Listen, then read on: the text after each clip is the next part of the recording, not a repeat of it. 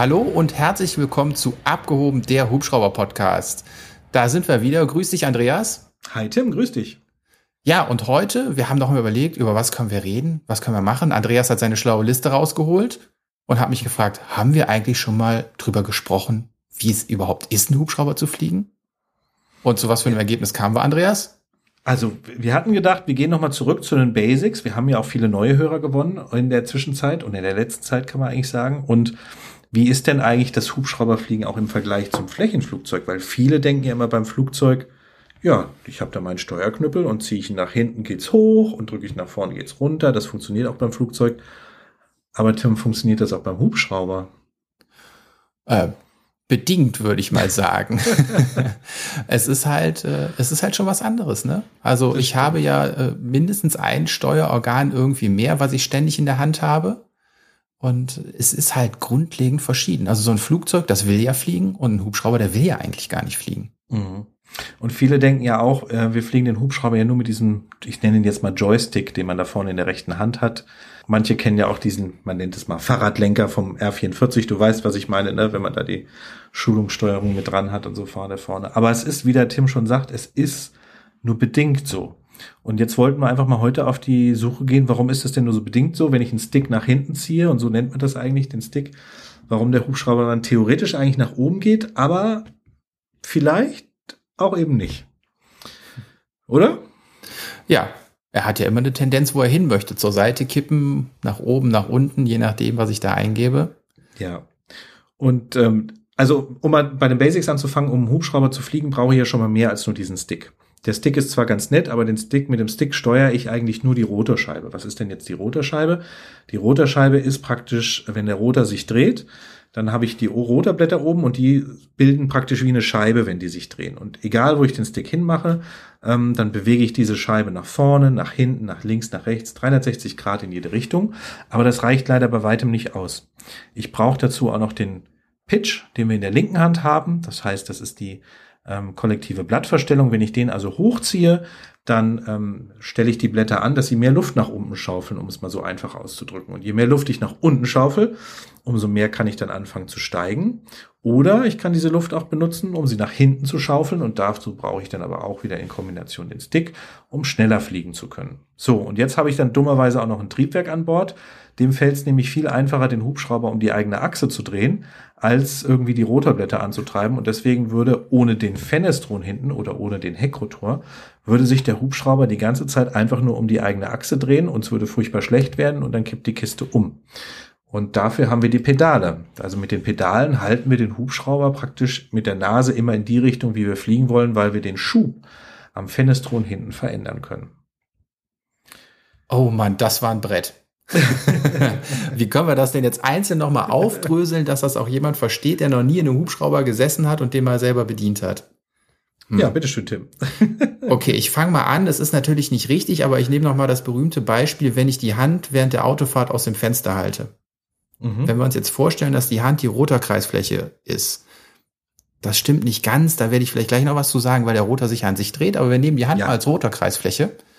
Und äh, wenn wir jetzt mit 50 kmh fahren, halten die Hand raus und halten sie gerade, dann spüren wir quasi gar keine Kraft in der Hand, die gegen uns wirkt.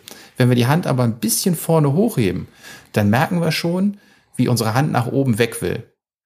Oder wenn wir sie nach unten nehmen vorne, dann merken wir, wie, wie auf unsere Hand der Fahrtwind drückt und den nach unten drückt.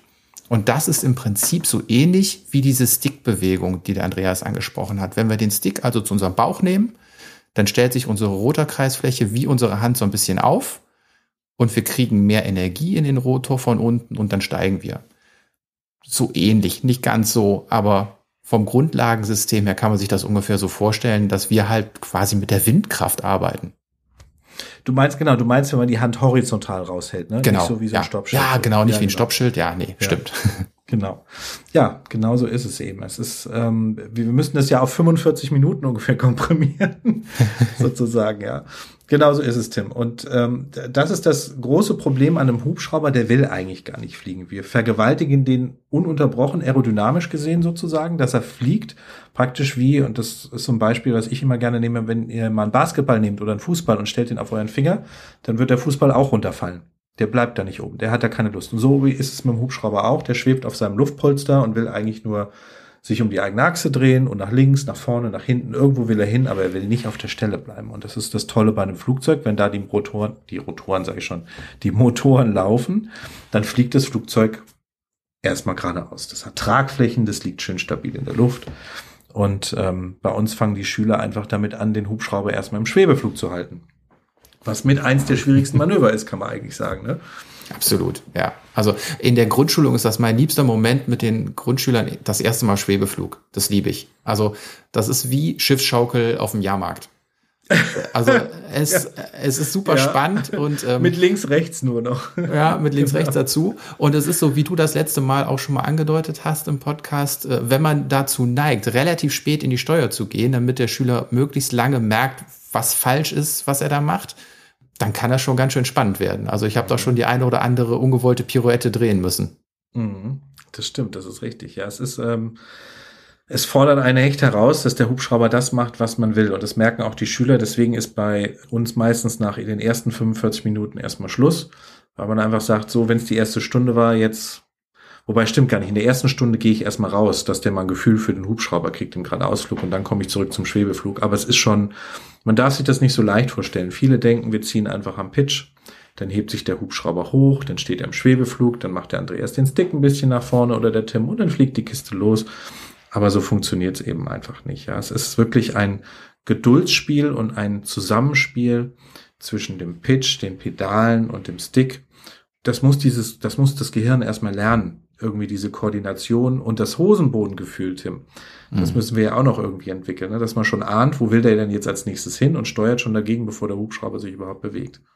Ja, was uns dann im Simulator wieder einen Streich spielt, indem wir auf einmal anfangen, unsere gewohnten Eingaben in den Stick im Schwebeflug zu machen.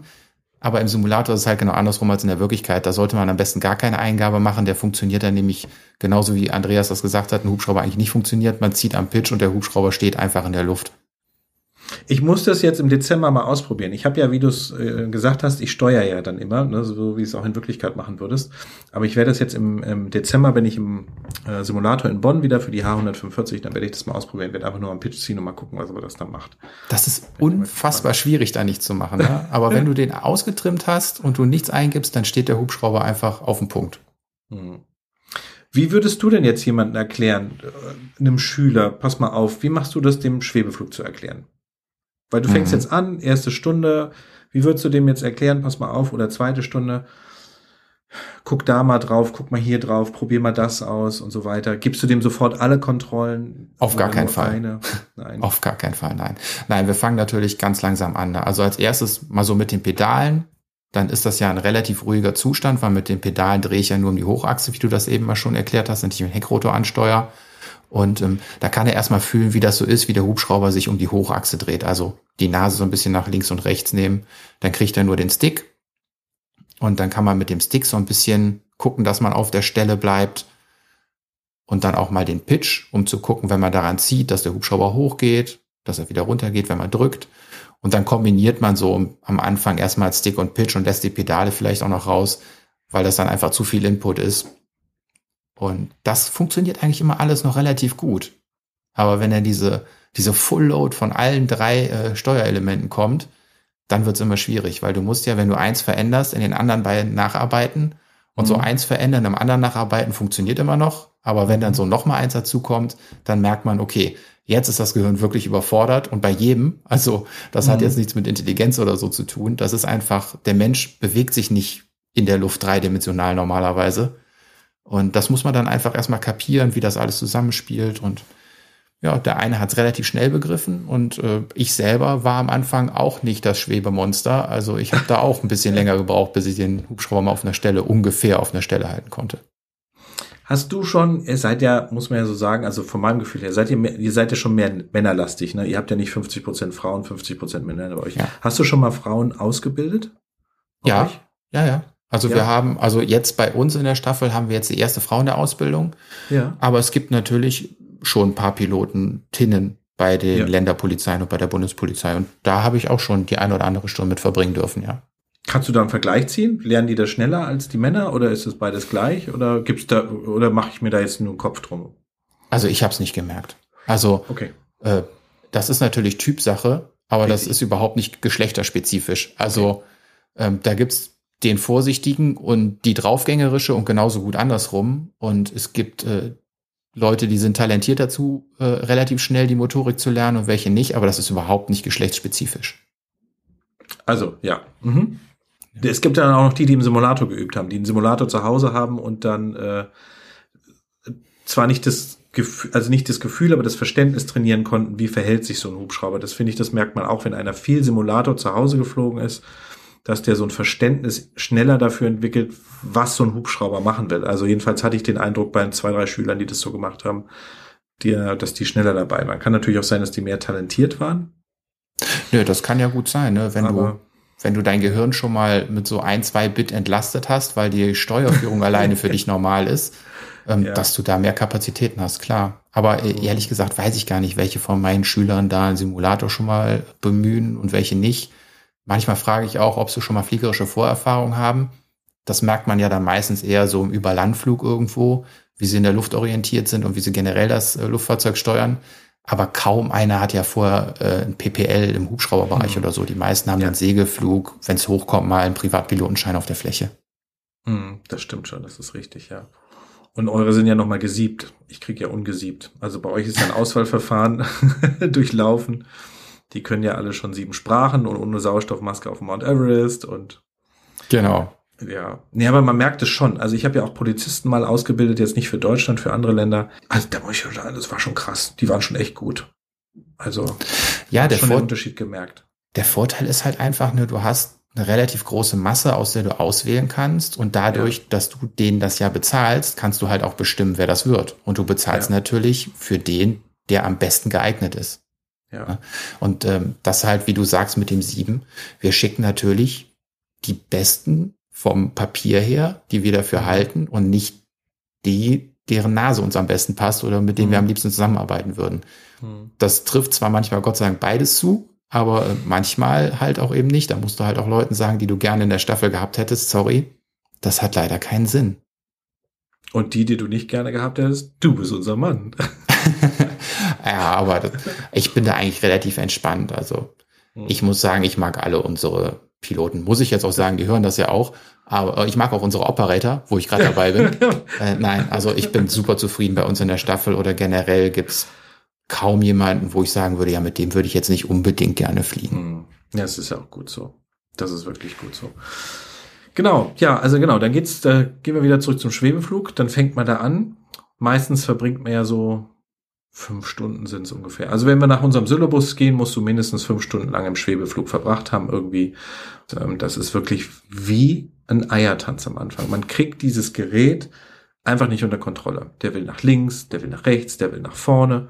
Dann, wenn er vorne ist, macht man den Stick zu spät nach hinten und natürlich mit zu viel Input. Dann rauscht das Ganze nach hinten, dann drückt man den Stick wieder nach vorne, dann guckt man am besten fast senkrecht runter auf den Boden, ja. Das ist dieser, dieser Eiertanz, der dann eigentlich anfängt, weil so ein Hubschrauber einfach nur unstabil ist in der Luft. Ja. Das glaubt man einfach gar nicht. Also wenn man das nicht selber mal irgendwie probiert hat, weil man äh, vielleicht mal nicht noch nicht noch keinen Schnupperflug gemacht hat, was man ja immer an vielen Flugschulen machen kann, Schnupperflüge einmal selber steuern, 20 Minuten, dann ähm, ist das doch eine Erfahrung, wo man hinterher sagt, boah, ist das schwierig. Ja, ich habe vorher keinen Schnupperflug gemacht und habe es dann in der Ausbildung gemerkt. Ja, so habe ich gedacht, alter Falter, das will nicht. Und dann verkrampft man, ne? Und dann wird man ja immer noch starrer in seiner Haltung. Also es ist schon eine schöne Sache, wenn man es dann irgendwann kann. Ja, es ist ein träges System, sage ich immer. Ne? Mhm. Ich glaube, meine Schüler können das dann irgendwann nicht hören, weil ich jede Stunde sage, es ist ein träges System, du musst vordenken. Ähm, und wenn man das vergleichen möchte, ich vergleiche das immer gerne mit dem Autofahren, weil eigentlich so ungefähr jeder hat einen Führerschein oder zumindest Erfahrungen mal im Auto gesessen zu haben. Und du musst so weit vorarbeiten, dass du denkst, okay, ich bremse jetzt, aber das Auto bremst erst eine Sekunde später. Und mhm. in dieser Sekunde hast du halt schon eine andere Strecke zurückgelegt. Und so ungefähr ist das mit Hubschrauberfliegen. Du musst wissen, alles klar, so in einer halben Sekunde muss mein Hubschrauber nach links gesteuert werden oder soll er dahin fliegen, also muss ich eine halbe Sekunde vorher nach links steuern. Und das ist das, was das Gehirn so verarbeiten muss. Dieses Antizipieren, die Trägheit des Hubschraubers, da gibt es auch ganz unterschiedliche Trägheiten wenn ich mir jetzt an so einen Jet Ranger denke, der hat eine ganz andere Trägheit als eine Capri. Ich wollte ich wollte dich genau die Frage gerade fragen, wie ist denn das mit den Rotorblättern? Haben die da einen Einfluss drauf? Ja. Ja, genau da sind wir. Ja. Mhm. Und die, natürlich haben die einen Einfluss drauf. Wir haben verschiedene Rotorkopfsysteme von gelenklos und, äh, und so weiter sind, die dann direkte Eingaben haben. Oder halt welche, die äh, erstmal angesteuert werden müssen und erstmal eine Zeit brauchen, bis sie sich überhaupt selber in die Position bewegen, die ich möchte. Genau, und da spielen nämlich die, die, auch die Anzahl der Rotorblätter eben, ähm, die spielen halt auch eine Rolle. Ne? Wie du schon sagtest, beim Jet Ranger habe ich zwei Blätter, der ist also wesentlich träger, bis er reagiert. Ähm, wahrscheinlich vergleichbar wie ein Traktor mit Anhänger. Und wenn ich dann aber jetzt einen Hubschrauber mit fünf Blättern habe, das ist dann mehr so der, der sportliche äh, Wagen im Vergleich, da reagiert das System viel schneller oder eine Bo 105, ne? Auch super direkt, ne? Starrer roter Kopf. Die reagieren halt sofort. Da denkt man eigentlich nur, ich will nach links und dann fliegt die Kiste schon nach links. So war das dann, ja. Und mhm. beim Jet Ranger R44, ähm, alle die zwei Blätter haben, ist es einfach alles ein bisschen, bisschen langsamer, das ganze Thema. Da hat man mehr Zeit, sich darauf einzustellen, aber umso wichtiger ist es auch vorauszudenken, wie du es so schön gesagt hast. Ich vergleiche das auch manchmal ganz gerne mit, wenn man so ein Pendel hat eine Schnur mit einem Gewicht eben dran und dann pendelt das und das soll man möglichst schnell zum Stehen bringen. Da muss man ja auch so eine Bewegung machen mit dem Pendel dann, um das mit einem Mal anzuhalten. Und da muss man auch vorausdenken. Wann leite ich dieses Anhalten denn ein, damit dieser Ball an der Stelle bleibt, wo er dann jetzt in dem Moment sozusagen ist, ja. Das ist ähnlich wie Schaukeln, ne? Es gibt auch ja, Leute, die können nicht schaukeln. ja, gibt's das? ja, habe ich selber schon gesehen. Es gibt Leute, die können nicht schaukeln, weil da man auch, da muss man auch immer sich so ein bisschen vorher bewegen, um halt ja. die Massenträgheit wieder zu bedenken. Ach ja, das habe ich noch nie erlebt. Okay. Das macht man automatisch, wenn man das als Kind, dann erfährt ja. man das und macht das und dann kann man das. Aber mhm. man macht sich als Kind ja keine Gedanken darüber. Aber nee, wenn man später mal jemanden sieht, hä, warum kannst du denn nicht schaukeln? Und versucht das zu erklären, da weiß man gar nicht, wie man das erklären soll. Das ist witzig. Da frage ich mal bei uns in der Flugschule rum, wer kann von euch nicht schaukeln? genau, die können auch nicht schweben. Die nicht die schaukeln können, können die können nicht schweben. Das ist mal ein neues Kreuz auf dem Einstellungstest. Kannst du schaukeln? ja. Jetzt sind wir ja beide keine Flugzeugpiloten. Aber wir können es uns ja so ein bisschen, und ich hatte es ja auch schon angedeutet, vorstellen, ne, wie es beim Flugzeug dann eben so ist. Da ist es ja wirklich so, stehst auf deiner Piste, schiebst du das Gas rein, rollst los, ne, und dann ziehst du den Stick irgendwann nach hinten und mit genügend Gas rauscht die Kiste dann los und dann fliegt die eigentlich auch relativ stabil. Ich erkläre das jetzt mal wirklich ganz einfach. Liebe Flugzeugpiloten, habt Nachsicht mit Hubschrauberpiloten oder mit zwei, ja. Da ist das ganze System dann stabilisiert. Aber beim Hubschrauber, Tim, wie läuft das denn da ab, wenn wir jetzt auf einmal vom Schwebeflug nach vorne fliegen möchten? Mhm. Im Prinzip fliegt ja gar nicht das, wo wir drin sitzen, den Hubschrauber, sondern der Hauptrotor. Also wir sitzen eigentlich nur in dem, was folgt. Wir sitzen in, das nennt sich ja auch Zelle und so muss man sich das auch vorstellen. Wir haben da oben diese drehende Rotorkreisfläche, wie der Andreas eben schon mal gesagt hat, und darunter hängt einfach was Schweres, wo Leute drin sitzen. Und wenn wir jetzt diese, äh, diesen Rotor so anstellen, also nach vorne abkippen, dann möchte durch die bewegte Luftmasse dieser Rotor in die Richtung nach vorne. Und die Wie Zelle. Wir den dann nach vorne? Vielleicht musst du das noch. Ah ja, genau, das haben wir. Ne? Ja. Also denk wieder dran. Wir haben den Stick in der Hand und den machen wir so ein bisschen nach vorne. Dann bewegt sich unsere Rotorkreisfläche vorne nach unten und hinten nach oben, stellt sich also ein bisschen an. Und dann beschleunigen wir nach vorne, weil die Luft, ja, einfach gesprochen nach hinten durchgeschaufelt wird. Und da, wo wir drin sitzen, das folgt dem einfach nur. Und so beschleunigen wir mit dem Hubschrauber. Und wer jetzt in Physik aufgepasst hat, der weiß, dass es sowas wie Kraftvektoren gibt. Und wenn wir vorher auf dem Punkt geschwebt haben, dann hatten wir einen Kraftvektor nach unten. Und wenn wir jetzt die Rotorkreisfläche nach vorne kippen, dann bewegt sich dieser Vektor in der gleichen Stärke mit. Und damit wir jetzt nicht absinken, müssen wir diese Stärke nach hinten verlängern, weil die jetzt schräg ist und nicht mehr gerade. Also die kommt nicht mehr ganz so weit runter, wie sie müsste. Sehr theoretisch alles. Ich weiß aber, wer Physik-Leistungskurs hatte, der kann mir jetzt locker folgen. Jetzt heben 95 Prozent die Hand, gell? Nein. Das heißt einfach nur, wir müssen unsere Rotorblätter einzeln dazu noch ein bisschen mehr anstellen, ähm, um ein bisschen mehr Auftrieb zu erzeugen. Sonst würden wir, wenn wir die Rotorkreisfläche einfach nur nach vorne legen, dazu auch noch absinken. Also müssen wir ein bisschen mehr Gas geben. Mhm. Ja, und dann, genau, wie du schon sagtest, ne, das Absinken verhindern, Gas geben und dann müssen wir natürlich auch aufpassen, dass sich die Nase dabei nicht wegdreht. Da braucht man nämlich noch unsere Pedale, weil das Problem an der ganzen Geschichte ist, in dem Moment, wenn wir wie der Tim so schön gesagt hat, am Pitch ziehen, um eben die Höhe zu halten, beim Beschleunigen eben auch noch, dann fängt der Hubschrauber gerne an, sich mit der Nase einfach dann wegzudrehen. Nämlich nach links oder nach rechts. Das hängt von der Drehrichtung des Hauptrotors eben ab. Das heißt, das muss ich dann auch noch mit den Pedalen ausgleichen, sonst bin ich dann irgendwie schief und dann funktioniert das Ganze ja nicht mehr so schön. Ne?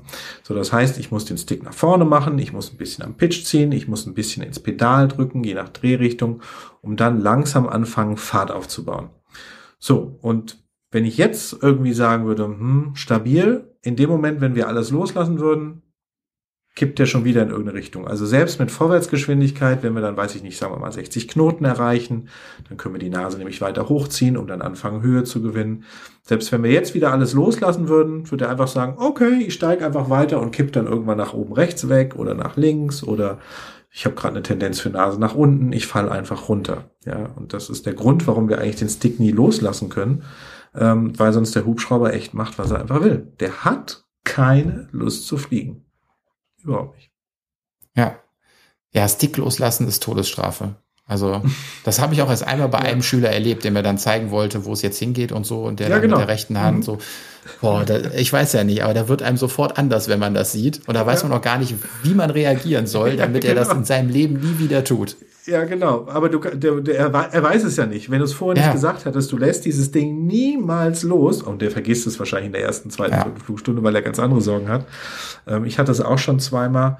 Ähm, und ich sag, ich mache das auch ganz ehrlich, ich mache das mit in eine Fluglehrerausbildung, mache ich das immer einmal mindestens mit rein, um diesen Aha-Effekt zu haben, wenn du dem Schüler das, wenn du da nicht drauf guckst und dran, selber dran denkst, Vorsicht, der kann loslassen, dann macht er das auch irgendwann mal, weil er sagt, ach, da wollten wir hin, ja, mit der rechten Hand. Ja, genau, aber mit dem Stick in der Hand. Also das ist schon, das ist so ein großes Thema. Ähm, ja, dann sind wir im Vorwärtsflug bei 60 Knoten, dann steigen wir. Wir können ja mal so eine Platzrunde durchgehen. Oha. Jetzt wird's kompliziert. Jetzt wird's komplex. Wir können ja die Platzrundenbeschreibung rauslassen. Genau. Und dann, das ist so das Erste, was man eigentlich macht, Schwebeflug und Platzrunden ähm, sozusagen trainieren, damit man wenigstens einmal um den Flugplatz drumherum kann. So nennt man diese Platzrunde. Also einmal rausstarten, dann fliegt man dann 90 Grad Kurven, so ein rechteckiges Pattern ab, sagen wir jetzt mal dazu, und dann landet man wieder einfach, um das zu trainieren, steigen, sinken, Kurven fliegen und äh, starten und landen sozusagen. Und man fängt im Schwebeflug an und man kommt im Schwebeflug dann am Ende auch wieder an. So, das heißt, jetzt haben wir jetzt nicht nur das Problem gehabt, wir mussten den Hubschrauber irgendwie auf Fahrt bringen und jetzt gleichzeitig nach oben ziehen. Jetzt mal angenommen, wir haben unsere Platzrundenhöhe erreicht, jetzt muss das Ding auch noch in die Kurve gekippt werden. Ist ja auch wieder Arbeit, ja. Das heißt, wenn ich jetzt den Stick nach links mache, wir fliegen mal angenommen eine Standardplatzrunde, also links rum, dann mache ich den ein bisschen einfach nach links und was passiert? Dann fliegt der Hubschrauber nicht von alleine in eine Kurve, sondern eigentlich kippt er nur auf die linke Seite. Ja, nämlich nach links unten. Das ist das gleiche, wie wenn man beschleunigt und einen Stick einfach nach vorne macht. Man muss also auch noch in der Kurve gleichzeitig wahrscheinlich ein bisschen Pitch ziehen. Und zwar je steiler die Kurve ist, umso mehr Pitch muss man ziehen. Man muss vielleicht einen Stick ein bisschen zurück machen, dass die Nase nicht dabei absinkt. Das macht sie dann auch ganz gerne im Hubschrauber, ähm, so dass man eine gleichmäßige Kurve hinkriegt, ohne dass man irgendwie nach links runterfällt und die Nase nach unten. Viele enden dann erstmal am Anfang im Sturzflug. Ist einfach so. Ja, ganz normal muss man sich keine Sorgen machen. Der Fluglehrer sitzt ja daneben und da sage ich dann gerne, na, probier mal so und so und so. Und dann geht's wieder hoch, ja. Also ist schon eine spannende Geschichte. Das, äh, das ist halt sehr komplex und das ist halt, wie du sagst, das Erste, was man lernt, weil das so halt das Grundhandwerkszeug ist. Also wenn man beschleunigen und bremsen kann, schweben kann und Kurven fliegen kann, dann hat man so alles gelernt, was man eigentlich zur Hubschrauberfliegerei braucht. Jetzt braucht man nur noch ein bisschen Erfahrung, weil das eigentliche geradeausfliegen ist somit das Einfachste bei der Hubschrauberfliegerei. Das ist zwar nicht ganz so wie Fahrradfahren, dass das Fahrrad irgendwie bei einer bestimmten Geschwindigkeit von selber geradeaus fährt. Das hat der Andreas ja schon gesagt. So ein Hubschrauber, der will schon gesteuert werden. Aber vom Prinzip her ist das einfache geradeaus fliegen. Der eine oder andere Flugschüler, der jetzt erst fünf, sechs Flugstunden hat, wird mir da nicht zustimmen. Ist das einfachste von, von der Welt, was es gibt. ähm, da kann das mal sein, dass ich vielleicht mal 50 Fuß Höhe gewinne oder verliere unbemerkt, aber das war's dann auch. Das funktioniert mhm. eigentlich ganz gut. Aber das gezielte Landen, und ich weiß gar nicht, also ich hätte am Anfang gedacht, ja, das ist überhaupt gar kein Problem. Mhm. Und am Anfang ist man halt wirklich, da ist man froh, wenn man die Landebahn trifft. Mhm. Und die ist so 400, 500 Meter lang. Mhm. Ja, und äh, dann, da kriegt da, wenn der Fluglehrer schon sagt, ja, da vorne der Fußballplatz, da versuchen wir mal in, zu landen auf der Fläche. Denkst du, ja, das ist ein Fußballplatz, natürlich. Aber wenn man so einen Fußballplatz mal aus 300 Meter Höhe gesehen hat, dann wird er ganz schön klein. Und gerade wenn man da nicht so ein Gefühl für entwickelt hat, weil man erst ein paar Flugstunden hat, dann wird das auch ganz schön sportlich, den zu treffen. Ja, und das hast du schön gesagt. Und das ist ja das, was mich persönlich am Hubschrauberfliegen so reizt. Das sind diese Außenlandungen, wo du dem, dir selber deinen Anflug basteln musst, um da schön reinzukommen, so dass du immer noch mal einen Plan B hast, wenn irgendwas schief geht, wo du sagst, jetzt lande ich oder ich starte durch oder wir gehen dahin oder so. Ähm, das ist nämlich, wie du sagst, nämlich gar nicht so leicht. Gerade wenn man so auch anfängt mit den, ja, Außenlandungen zu üben. Du suchst irgendeinen großen Acker aus und, ah ja, der Acker war eigentlich da, ne? Nehmen wir doch den nächsten oder den übernächsten oder so. So fängt man dann eben an und irgendwann hofft man dann, dass man bis zur Wegkreuzung irgendwie kommt, die man dann eben, eben zielt. Und das ist schon, ganz schön anstrengend für Flugschüler, ähm, aber auch für unerfahrene Piloten später, wenn sie ihren PPL haben, ähm, sich das so einzuteilen, dass sie mit einem gleichmäßigen Anflug und nicht im Sturzflug erst und hinterher total flach oder umgekehrt ähm, einen Punkt treffen, ähm, der dann wirklich auf einer Stelle endet, den man auch vorher treffen wollte, ja. Weil oft, ähm, und das hatte ich mal sogar in der PPL-Prüfung, und das, das darf eigentlich in der PPL-Prüfung gar nicht vorkommen. Aber es war wirklich so, dass ich gesagt habe, so, da unten ist jetzt ein Unfall und da wollen wir landen. Wir wollten erste Hilfe machen, um zu simulieren, okay, wir haben ein bisschen Stress jetzt, ne, aber wir wollen trotzdem sicher runterkommen. Und dann soll man sich natürlich Zeit lassen und sich nicht selber umbringen. Aber auch da war es dann so, der hatte sich dann echt darunter gestürzt. Wir hatten 1500 Fuß Sinkrate, die Nase ziemlich weit unten, die Geschwindigkeit kriegen wir mich hoch in der Kurve das Ganze, wo ich dachte, um Gottes Willen, ja. ähm, ja, und das passiert dann eben einfach, wenn man diese Ruhe nicht einfach hat in mhm. dem Moment, ja. Ja, das auf jeden Fall. Und die bekommt man halt auch erst mit der Zeit. Ne? Also die kann man mhm. erst entwickeln, wenn man sich halt auch wirklich 100% sicher ist, dass man die ganzen Manöver aus dem FF fliegen kann. Mhm. Und äh, wie du sagst, mit Außenlandung ist natürlich super. Ich mache das total gerne. Außenlandung schwierig ist so mit das Liebste, was ich mache, wo so gerade der Hubschrauber noch in die Lichtung passt. Mhm. Das, das macht unwahrscheinlich viel Spaß. Aber ich bin ja jetzt gerade, um einen kleinen Exkurs zu geben, auch wieder in der Nachtflugausbildung mit Nachtsichtgerät für die Kollegen. Und es ist schon witzig zu sehen, dass wir Piloten ein total fragiles Konstrukt sind. Ne, wir haben so, oh. wir haben alles, was wir, was wir so aufgenommen haben im, im VFA-Tagflug, also äh, Sichtflugregeln bei Tag, das können wir aus dem FF. Und jetzt kommen wir auf einmal in eine ungewohnte Situation. Wir fliegen mit, äh, bei Nacht in der Dunkelheit mit einem Nachtsichtgerät, was uns ein anderes Bild macht, als das wir kennen. Mhm. Und auf einmal sind die Anflüge viel zu hoch, viel zu schnell oder viel zu flach und viel zu langsam. Das ist total irre, was ich da gerade wieder erfahre. Man denkt so, ja, jetzt gibst du dir die Brille, zeigst ihnen das drei, vier Stunden und dann läuft das. Nee, aber so eine gewissenhafte Auswirkung über Nacht, da muss man diesen fragilen Piloten, und das sind wir irgendwie alle, auf, sein, auf seine neue äh, Umwelt einstellen, damit er sich da zurechtfinden kann. Ich finde das total irre. Mhm, das stimmt. Du hast ja diese zwei Röhrchen, wo du durchguckst und wenn ich da jetzt auch bei mir so dran denke, da ist ja, also diese Perspektive, die musst du erst irgendwie einschätzen können. Wenn ich normal aus dem Cockpit gucke, dann kann ich einschätzen, okay, so weit ist das weg. Wenn ich jetzt durch diese Gläser gucke, dann kann es eben sein, dass das für mich anders erscheint, eben ungewohnt anders und dann richte ich meinen Landanflug anders aus und dann kann es ich kann mir das super vorstellen, dass das dann genauso läuft, ja. Ja, und das meine ich halt so mit fragil. Ne? Man hat, ja. man hat so feste äh, Parameter ja. in seinem Kopf, wie das alles aussieht, ja. wie das alles funktionieren muss. Genau. Und bei Nacht hat man einfach auch ein anderes Geschwindigkeitsempfinden, weil mhm. halt einem viel mehr, äh, viel weniger Informationen bereitstehen, weil es halt dunkel ist. Mhm. Das erkläre ich dann auch immer Passagieren bei Rundflügen, die sagen immer, oh, wir fliegen ja total langsam. Sag ich, ne, wir fliegen 180 Stundenkilometer jetzt bei so einem Rundflug, sag ich mal. Ne? Aber dir fehlen da oben die Referenzen eben einfach. Wir mhm. fliegen ja, wir sind ja nicht auf der Autobahn, links und rechts rauscht ein Bus und ein Pfosten vorbei, sondern ähm, wir sind eben da oben, 300 Meter, 600 Meter hoch und dann sind da keine Referenzen. Und dann geht das los, ja. Und man sollte sich auch als Schüler eingestehen, und das finde ich ganz wichtig, Hubschrauber fliegen ist nicht einfach. Ist einfach so. Es ist eine Übungssache, aber es ist nicht einfach und man, äh, es gibt ja Schüler, die verzweifeln da so ein bisschen dran, weil sie dann eben mehr brauchen, mehr Flugstunden, was ja kein Drama ist, ähm, aber eben, wo man einfach sagt, du darfst es halt nicht unterschätzen. Wenn du denkst, es ist einfach und du lernst es ganz schnell, musst du dir halt im Klaren sein, nein, es lernt nicht jeder gleich schnell und es ist schwierig. Stell dich vor den Spiegel und sag, ja, Hubschrauberfliegen ist nicht einfach. Es ist schwierig, um es zu verstehen dass man einfach üben, üben, üben muss. Und vor allen Dingen, wenn man auch so äh, lange Pausen hat. Mhm. Weil die Arbeit, die Familie, was weiß ich, und man kommt dann nur alle zwei, drei Monate mal für eine Flugstunde dahin, dann fängt man wieder sehr weit von vorne an. Das ist einfach das Problem, gerade in der Anfangszeit. Man der jetzt erst zehn Stunden hat und hat dann irgendwie eine Pause von zwei Monaten, dann fangen wir halt eben bei Stunde sechs oder sieben oder spätestens acht irgendwie da wieder an, um da wieder erstmal wieder reinzukommen und das wieder alles rauszuholen, das Ganze, was er bis dahin gelernt hat. Ja, und die Fehler wieder rauszuholen. Ich habe gerade auch überlegt, wie würde ich jemandem äh, sagen, wie das so vom Gefühl her ist, mit was würde ich es vergleichen, Hubschrauber fliegen? Weil man hat so die verschiedenen Typen, die ich eben schon angesprochen habe, und dann hast du die Typen, die einen Hubschrauber, ja, ich sage jetzt mal provokativ mit Gewalt fliegen. Also die so vom Hubschrauber gar kein Feedback erlauben, sondern einfach mhm. alles so, ich will jetzt nach links, also reiße ich den Stick nach links und, und dann gibt's wieder die anderen, da sagst du, flieg mal nach links und da passiert erstmal eine ganze Weile gar nichts, weil die dann so vorsichtig sind, mhm.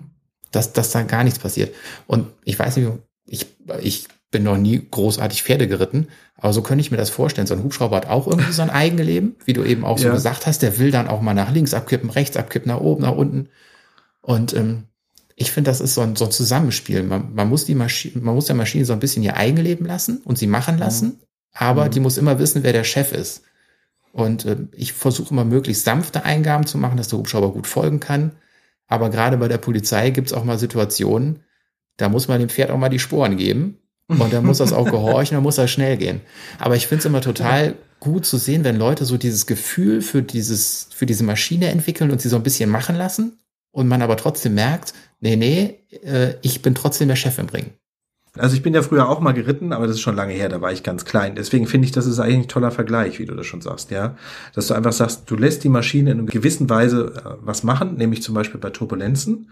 Steuerst du, kannst du ja nur übersteuern oder kannst du übersteuern, wenn du halt einfach zu viel machst. Du musst die Maschine einfach ein bisschen machen lassen, wenn es wackelt, aber eben doch nicht die Kontrolle drüber verlieren, sondern schon das irgendwie ausgleichen. Deswegen fand ich, ist das mit dem Pferd ein ganz guter Vergleich, wie es zu funktionieren hat eben einfach, ja. Ich kann nur nicht sagen, wenn du langsam ziehst, merkt sich das das Pferd irgendwann, dass es trotzdem gerade auslaufen kann. Das macht der Hubschrauber nicht. Ja, Gott sei Dank, solange der noch nicht mit künstlicher Intelligenz genau, gefüttert richtig, wird. Ja.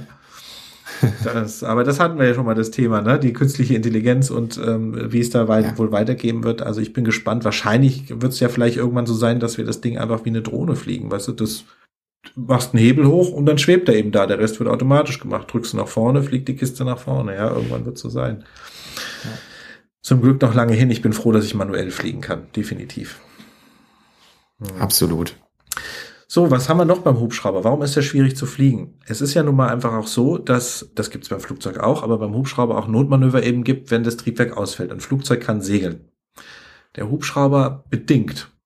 Es ist ein schneller Sinkflug, würde ich jetzt einfach mal sagen, aber trotzdem mit Vorwärtsfahrt. Ähm, was auch eine wichtige Koordination für den Piloten ist, weil, wenn bei uns ein Triebwerk ausfällt, ähm, dann muss ich ein sehr schnell, ein sehr, ja, muss ich sehr schnell einen Sinkflug einleiten, um eben die Rotordrehzahl am Leben zu erhalten. Das ist einfach super wichtig, weil ohne drehenden Rotor stürzen wir einfach wie ein Stein runter und das habe ich auch schon oft erklärt. Das sieht dann unten am Boden aus, ähm, kann man ganz leicht erkennen, weil die Rotorblätter so nach oben gebogen sind. Ähm, und dann müssen wir in diesen sogenannten Autorotationszustand gehen. Und das fordert natürlich auch von Piloten, gerade von Schülern, extrem viel ab, weil viel in kurzer Zeit passiert. Der Motor wird simuliert, dass er ausfällt. Der Pitch muss runtergemacht werden, damit ich möglichst wenig Widerstand an den Blättern habe. Ähm, ich muss meine Autorotationsgeschwindigkeit einnehmen und ich muss mir im Klaren sein, hey, ich brauche jetzt da unten einen Landeplatz. Ja, ich bin in ein oder spätestens zwei Minuten, je nachdem wie hoch ich bin, in der typischen Reisefluggeschwindigkeit oder Reiseflughöhe, bin ich eben unten. Und dann muss ich da einen Landeplatz haben, auf dem ich landen kann. Und ähm, bei mir oder auch bei dir, Tim, gehört es mit zur Ausbildung dazu, dass man das natürlich nicht nur am Flughafen macht, sondern wahrscheinlich auch mal außerhalb, oder? Macht ihr das nur am Flughafen? Ihr macht es nee, auch, außerhalb, auch außerhalb. Ne? Ja. So, und dann kann es halt auch mal passieren, dass ich eben einfach sage, so, wir haben jetzt einen Triebwerksausfall und dann ist halt vor uns mal ein Wald. So, was machen wir denn dann? Ja, dann muss der Pilot auch noch eine Kurve fliegen und dann zurück zu der anderen Fläche, die hinter einem liegt oder ein bisschen weiter rechts oder links oder man muss sich das irgendwie einteilen, dass man erstmal drumherum kreist und dann den richtigen Moment erwischt, um das zu treffen. Und das erfordert einfach auch wahnsinnig viel Übung, weil das auch ein Flugzustand ist, der zwar ja, mir als Fluglehrer wahnsinnig viel Spaß macht, weil ich schon oft gemacht habe, aber für einen Schüler oder auch für Piloten, die wenig Erfahrung haben, aber auch für Berufspiloten, die halt nur einmal im Jahr diesen Check haben oder vielleicht auch zweimal, je nachdem, was die machen beruflich, ähm, dann doch einiges abverlangt, weil es auch wieder kein, kein leichtes Manöver ist. Ne? Nee, es ist, es ist absolut herausfordernd. Es ist äh, wirklich, Timing mhm. ist alles bei der mhm. Autorotation. Schlechtes Timing äh, macht mhm. viel kaputt, im schlimmsten Fall alles. Aber wie du sagst, ne, für uns Fluglehrer, wir machen das sehr oft, weil es auch ein sehr großer Inhalt der Ausbildung ist, weil das einfach in Fleisch und Blut übergehen muss. Und später als Berufspilot muss ich das einmal im Jahr nachweisen. Und je nachdem, welches Muster ich fliege, wenn es dafür einen Simulator gibt, dann muss ich das im Simulator nachweisen. Das heißt, ich habe gar keine Chance mehr, in der Realität Autorotation mhm. zu trainieren. Und da sind wir wieder so ein bei meiner Lieblingsthemen. Katastrophe. Katastrophe. Ja. Ich werde draußen drauf mhm. getrimmt, muss mit dem echten Hubschrauber eine Ausbildung Autorotation machen bis zum Boden. Und dann habe ich die Ausbildung fertig. Hier ist ihr Schein. Sie autorotieren nie wieder in der mhm. Wirklichkeit. Im mhm. Idealfall. Wenn, ist es, ist es eine scharfe Autorotation, eine echte Autorotation. Ähm, aber man sagt ja einfach, okay, bei komplexen Hubschraubern mit zwei Triebwerken, dass beide gleichzeitig ausfallen, das passiert nicht mehr. Ja, Wenn es zwei Triebwerke gibt, dann besteht immer die Möglichkeit, dass die beide ausfallen, meiner Meinung nach. Und ich finde es ganz schlimm, wenn man dann sagt, hm, aus Sicherheitsgründen trainieren wir das alles nur noch im mhm. Simulator. Ich bin da echt ein Feind von, deswegen machen wir unsere Company-Checks, bei euch sind das Line-Checks, wo wir dann nochmal Notverfahren in dem echten Hubschrauber auch. Ja, ja Line-Check ist nicht bei uns, äh, das ist wieder was anderes, das ist der OPC, der Operator. Also, äh, ja. ist das sozusagen der Check. Proficiency Check, ja. Ja, ich gebe dir recht. Also ich finde das auch, ähm, ich sehe das ja auch zunehmend kritisch bei ähm, manchen Luft Landesluftfahrtbehörden, wo man einfach sagt, schon in der Ausbildung, wir wollen draußen vom Flugplatz weg autorotieren. Und dann kriegst du so Auflagen wie, muss immer ein Kilometer weg sein von der Ortschaft, darf natürlich nicht im Naturschutzgebiet sein, darf nicht in einem, weiß ich nicht, Flora und Fauna dies Gebiet sein, darf hier nicht sein, darf da nicht sein. manchen Bundesländern darfst du gar nicht mehr außen landen, also nicht aufsetzen, sondern eben trainieren, dass du runtergehst. Und das finde ich so schade. Alle möchten sie gute Piloten haben, aber ja, ich habe so viele Auflagen, dass ich eigentlich gar nicht losfliegen brauche, weil ich weiß nicht, wenn ich spontan in der Luft sage, so hier ist eine große Fläche, hier wollen wir jetzt mal aufs Feld outrotieren, wo keiner ist, ob da jetzt wirklich ein Naturschutzgebiet ist oder nicht. Und wenn ich mir immer die gleichen Flächen aussuche, was eigentlich gerne vom Amt gewünscht ist, dann äh, kennt der Schüler auch irgendwann nach der fünften, zehnten Outrotation auf diese Fläche, wie er anfliegen muss. Und das ist ja nicht Sinn der Sache. Das Triebwerk würde ihm ausfallen, wenn er nicht an dieser Stelle ist irgendwann mal im Leben, sondern nämlich ganz spontan, ja das verstehe ich auch nicht. Ähm, aber da gab es ja jetzt gerade eine gerichtliche Entscheidung zu, dass das eigentlich das ähm, Naturschutzgesetz nicht über dem Luftfahrtgesetz steht. Ähm, in, in das, ja, oh. das war, mit was war das mit irgendeinem, es war im Januar irgendeine Entscheidung. Ich weiß leider jetzt gerade mal nicht spontan aus dem Kopf, zu welchem Thema das war. Da gab es nämlich irgendwie ein, ein Thema und ähm, da haben die das nämlich so entschieden gehabt. Aber ähm, ja, ich will es jetzt auch nicht unbedingt gerichtlich durchklagen erstmal und drauf ankommen lassen. Das ist das Problem. Aber ich finde es halt so schade, dass alle immer einen perfekten Piloten haben wollen, aber sowohl die EASA als auch andere Behörden mehr und mehr anfangen, dagegen zu arbeiten mit mehr und mehr Auflagen, wo du dann wirklich Schwierigkeiten hast, wie du schon sagst, ähm, dann wirklich einen guten Piloten draus zu machen, der es auch in der Praxis dann mal geübt hat und nicht nur im Simulator oder 35 Mal auf dem Flugplatz und 20 Mal auf die andere Stelle, wo wir da irgendwie einen festen Platz haben, wo wir hin autorotieren können. Ja, das Spontane und das Freie mhm. ist ja eigentlich genau das, was die Leute brauchen und nicht immer dahin, immer dahin. Und dann sind wir wieder beim Thema Simulator, wenn wir mal kurz abschweifen. Wir waren ja auch bei diesen VR-Simulatoren oder auch generell im Simulator. Es ist schwierig im Simulator. Es ist schwieriger in Wirklichkeit, weil dir fehlt die Referenz zum Boden in dem Simulator. Das kann man sich meistens gar nicht vorstellen, wahrscheinlich als Laie.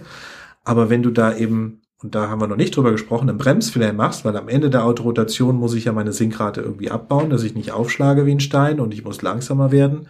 Das heißt, ich ziehe den Stick zurück, dann äh, unterbreche ich damit die Sinkrate sozusagen mit meiner Geschwindigkeit, die wird natürlich aber dadurch auch langsamer und irgendwann muss ich den Stick wieder nach vorne machen, damit ich dann auf den Kufen lande eben und nicht mit dem Heck einschlage und dann ziehe ich am Pitch, um den Hubschrauber abzufangen. Und das ist ein Riesenproblem im Simulator, weil man einfach diese Referenz zum Boden nicht hat. Die, wie viel Fuß sind es? Die letzten 50 oder 30 Fuß oder so, die kann man so schlecht ja, abschätzen, locker. ja, ob man dann schon unten ist oder eben nicht. Und ähm, das ist halt in der Realität nicht so. Und sogar die Hersteller sagen teilweise, autorotiert bitte bis zum Boden. Macht das, die Maschine hält's aus. Ja. Ja, bei Airbus ist es. Ja, gut, so okay, das ist ja, die, die kosten noch ein bisschen mehr. Ich rede jetzt von den kleineren Hubschraubern. ja. ja. Ja. Ja, absolut.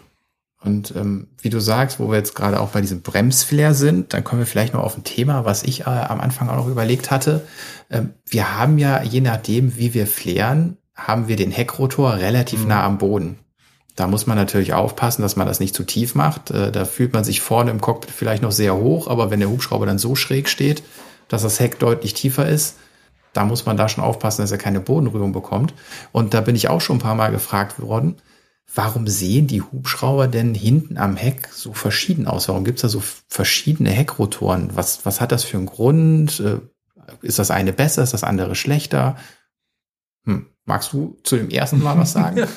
ja, warum haben die, also das ist wie in so einer Entwicklungsstufe eben. Ich meine, der Klassiker, der kam ja auf die Welt mit diesem typischen Heckrotor, den wir eben kennen, der ist ja schon in frühen Hubschrauberzeiten einfach immer da gewesen.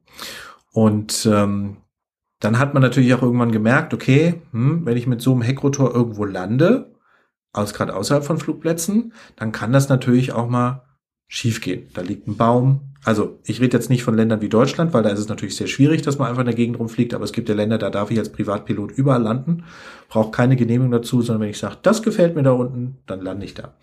Und dann habe ich natürlich, wenn ich einen normalen Heckrotor habe, immer das Problem, da kann ja hinter mir irgendwas sein, was da eben irgendwie einschlägt. Und ich kenne die Geschichte bei Airbus nicht ganz genau, aber irgendwann dachte sich jemand, was passiert denn, wenn wir das ganze Ding irgendwie ummanteln und irgendwo so einbauen und dann aber auch mit mehreren Blättern versehen.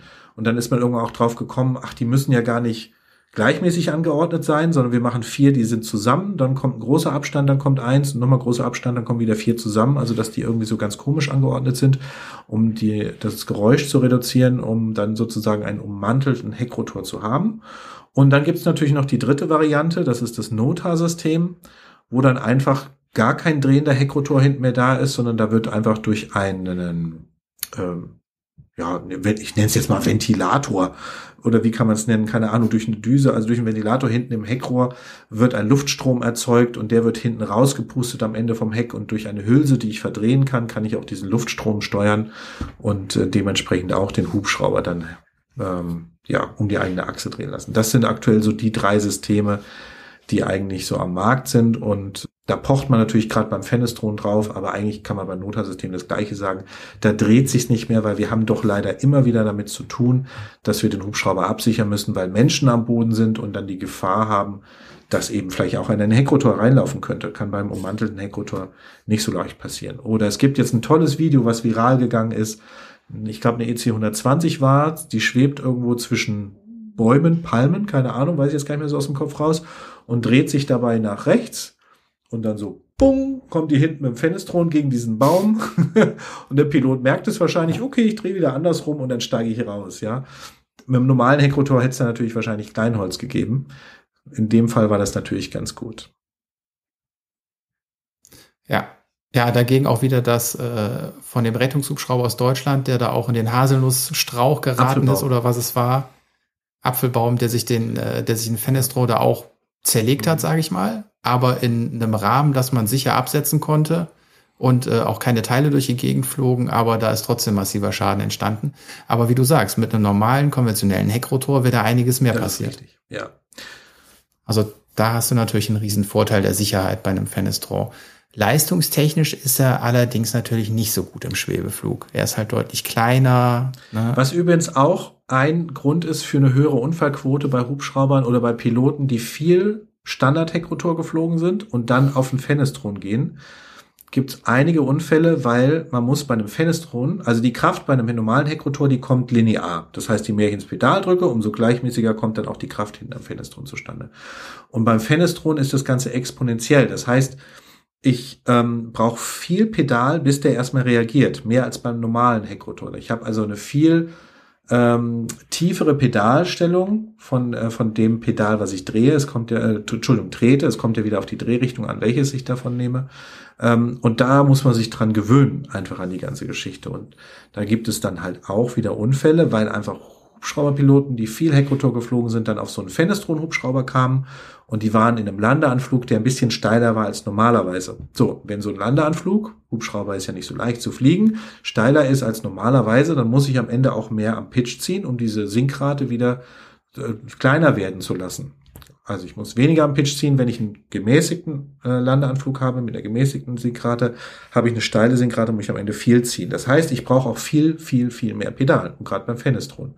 Und da haben sich die Piloten gedacht, also man denkt ja eigentlich nicht, sondern man macht es ja intuitiv mit dem Pedaldrücken. Oh, ich muss jetzt am Pitch ziehen, will meine äh, Sinkrate verändern und muss dabei ein bisschen ins Pedal gehen. Und dann fängt an, der Hubschrauber sich wegzudrehen. Und dann passiert der folgende Fehler, und der ist oft passiert. Ach verdammt, ich stehe ja im falschen Pedal drin, deswegen dreht er sich weg. Sie waren aber in Wirklichkeit schon im richtigen Pedal, haben aber nicht genug getreten und treten dann volle Möhre ins falsche Pedal. Und dann fängt dieser Hubschrauber an, sich zu drehen. Ich weiß es nicht. In zwei Sekunden einmal rum und dann äh, stürzen die unkontrolliert in tiefer Höhe ab. Sehr oft passiert der Unfall. Ja, also das ist dann wieder die Kehrtseite davon, wenn die Leute von dem einen System auf das andere sozusagen umsteigen. Ja. Draußen mehr Sicherheit, im Cockpit sitzt leider wieder Mensch. ja. ja. Ja, und auch diese, diese Angst irgendwie, ne, dass man ein Pedal ganz durchtritt, weil mhm. man, äh, weil man irgendwie Schiss hat, dass man dann an den Anschlag kommt und Anschlag ist immer sowas ganz Böses, aber beim Fenestron mhm. ja nicht wirklich. Also wie du sagst, ne, da habe ich ja erst die letzten Zentimeter, wo ich dann wirklich mhm, alles rausholen genau, kann. Richtig, ja. Und ähm, da sollte man keine Hemmung haben, auch voll ins Pedal zu treten, wenn das sein muss bevor man ins Falsche tritt oder zu wenig tritt und er sich dann zur anderen ja. Seite wegdreht. Ja, bei denen war ja nicht der Gedanke, oh nein, ich muss voll ins Pedal treten, sondern ach stimmt, ich stehe ja im Falschen drin. Ich trete ja normalerweise immer ja. das andere. Und so kam, kam das eben zustande. So, aber Tim, wir haben vorhin schon mal äh, das kurz drüber gesprochen, aber noch nicht im Podcast. Jetzt ist ja ein Hersteller auf die Idee gekommen, das System irgendwie, ich meine, es gibt ja Patente, die dürfen ja nicht verletzt werden. Oder es gibt sogar zwei Hersteller, die haben das versucht zu kopieren, aber eben auf eine andere Art und Weise. Willst du da was zu erzählen? Äh, ja, äh, du hast da, glaube ich, mehr Ahnung zu. Ich habe auch nur das Bild gesehen von einem äh, Vierfach-Fenestron. Äh, das ist ja schon irre. Aber ähm, du hast da, glaube ich, noch ein bisschen mehr Ahnung als ich. Ich kenne echt nur das Bild. du, so viel, ich, so viel Ahnung habe ich da auch nicht von. Ich habe es ja auch nur gesehen. Also genau, Bell hat ja sich jetzt gedacht, wir brauchen, wir brauchen so einen ummantelten Heckrotor.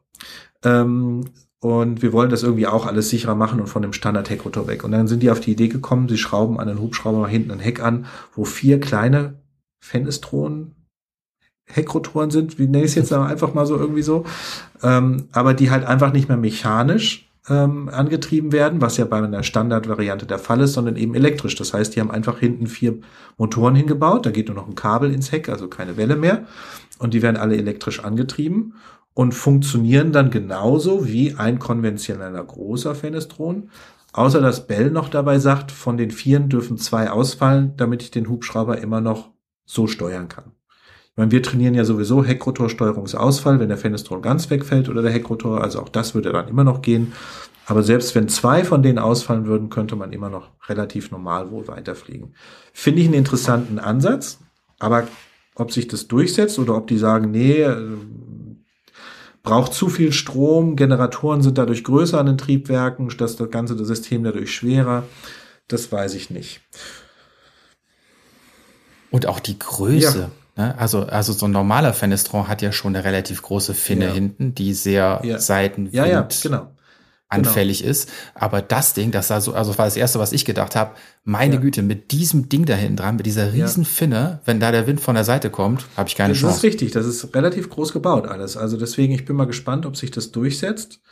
Ähm, es ist ja im Hemsmarkt in Deutschland so, dass eben normalerweise Vorschrift ist, das steht nicht in der EASA, aber in der Ausschreibung drin, dass ein ummantelter Heckrotor da sein muss. Das gibt ja ein gewisses Monopol auf einen Hersteller.